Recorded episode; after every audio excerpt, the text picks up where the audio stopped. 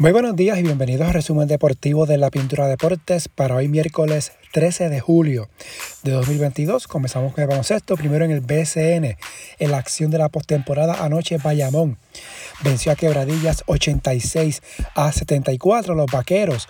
Ahora lideran la serie 2 a 0.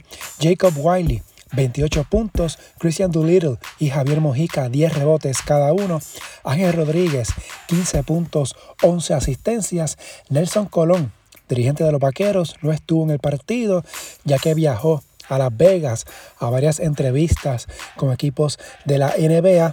Por los Piratas, Willow Cruz 24.5 asistencias, Dwayne White 8 rebotes, tercer juego de esta serie, mañana jueves en Bayamón, mientras Fajardo venció a Ponce 105 a 100, serie empate 1 a 1, Terrence Jones 49 puntos, 10 rebotes. Los 49 puntos es la cantidad máxima anotada esta temporada en el BCN. Emi Andújar, 14 rebotes, 6 asistencias por los Leones. Jerrel de Jesús, 22 puntos, 5 rebotes. Luis López, 9 asistencias. Tercer partido, mañana jueves en Ponce. Para hoy miércoles, Carolina en Arecibo, San Germán en Santurce. Este último va por el canal punto 2, ambos partidos a las 8 de la noche, las dos series empate 1 a 1. En nota del BCN, Roberto Roca, quien fuera apoderado de Quebradillas, ahora será el nuevo tenedor del equipo de Humacao. Ernesto Cambo sale de la liga. La expectativa es que los grises se muden. Posibles opciones, Isabela o Manatí.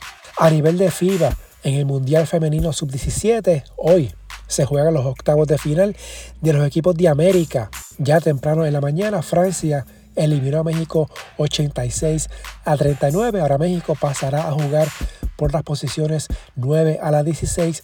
Más adelante en el día, Canadá se enfrenta a Nueva Zelanda, Argentina a Hungría, Estados Unidos ante Corea del Sur. Los cuartos de final se juegan el viernes.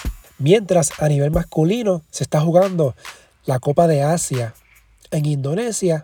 Hoy miércoles temprano Nueva Zelanda venció a India 100 a 47 e Irán a Siria 80 a 67. Al momento que estoy grabando están jugando Japón y Kazajistán. Más adelante el Líbano ante Filipinas. Por otro lado, Joel Embiid ya tiene pasaporte francés y podrá representar a Francia en eventos oficiales.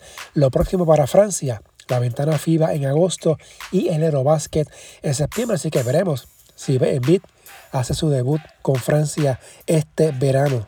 En la WNBA anoche Chicago venció a Atlanta 90 a 75. Candace Parker 31 puntos, 11 rebotes. El campeón Sky tiene la mejor marca en la liga con 17 y 6. Las Vegas venció Nueva York 107 a 101. Kelsey Plum 27 puntos por el Liberty. Sabrina Ionescu 27.5 asistencias. Las Vegas, segunda mejor marca del torneo, 16 y 7. Mientras Seattle le gana a Dallas 83 a 74. Brianna Stewart 19 puntos. El Storm 16 y 8. Tercer mejor récord en la WNBA. También Minnesota le ganó a Phoenix en doble tiempo extra y Los Ángeles a Washington. En notas de la NBA, LeBron James hizo una crítica al esfuerzo del gobierno de Estados Unidos en el caso de Britney Griner, quien sigue detenida en Rusia. James hizo sus expresiones en The Shop Uninterrupted en YouTube. Griner se declaró culpable de posesión de drogas y comparecerá nuevamente ante el tribunal mañana jueves. El Departamento de Estado de Estados Unidos clasificó la situación de Griner como una detención injusta. Mientras, según fuentes, el Jazz de Utah está abierto a escuchar ofertas por Donovan Mitchell, que recordar que recientemente Utah cambió a Rudy Gobert a Minnesota. Por otro lado, la NBA aprobó cambios a la regla de falta en transición. Ahora, la nueva penalización para la falta en transición será un tiro libre que podrá intentar cualquier jugador del equipo agravado en el momento del juego en el que se cometió la falta y mantendrá la posesión. A su vez, el play-in o mini torneo que define las últimas dos plazas para la postemporada se mantendrá para el próximo año. También en notas de la NBA, la Junta de Gobernadores de la Liga votó el martes para aprobar un pago de 24.5 millones de dólares a exjugadores de la ABA, la American Basketball Association, en lo que será una pensión para estos ex canasteros que confrontan problemas para pagar rentas, deudas médicas y necesidades básicas para vivir. Alrededor de 115 jugadores serán elegibles para recibir algún tipo de pago. En la ACB, el serbio Nikola Kalinic formará parte del Barcelona. El serbio firmó por dos temporadas con el club azulgrana, mientras el Real Madrid anunció la renovación de Rudy Fernández por un año adicional. Fernández irá para su temporada número 12 con el club, mientras a nivel de Euroliga, el Vena de Belgrado anunció oficialmente la firma del boricua John Holland.